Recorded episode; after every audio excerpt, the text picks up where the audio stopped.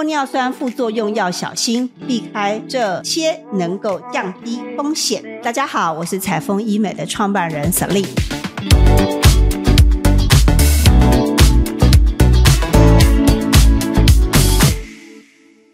玻尿酸的副作用，其实刚打下去，有一些人会觉得胀胀的，哦，会觉得有时候诶有一点小淤血，也不一定，每个的状况不同，跟施打的位置的不同。可能医生用的是尖针，可能用的是钝针，打的可能也会不一样。这些都属于暂时性的，通常大概这个小淤血，你透过冰敷，好，透过之后的热敷，大概一个礼拜，哦，就可以消失了。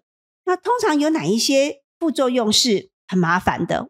有些医生打的，可能就会打进去血管，就会造成眼睛瞎掉。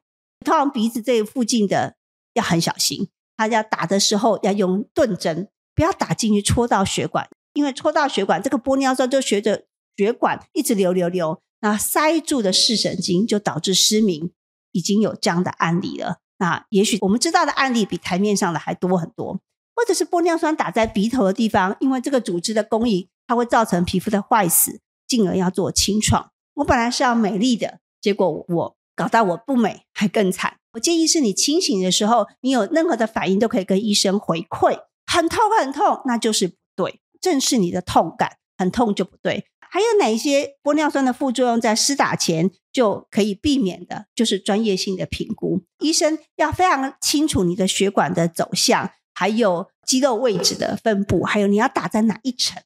慢工出细活，慢慢来，不要一次就推太多，慢慢来，美丽才可以值得期待哈。太快了就会误事。我觉得慢慢施打，不要赶。玻尿酸副作用出现的时候，该如何处理？那我们刚刚提到有一些治疗部位的反应会肿胀啦、淤血啦，或者是发红这些，那我们大概就可以透过冰敷。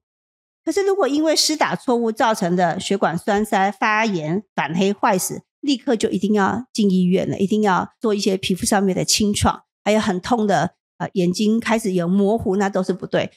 大量的头痛也是不对的。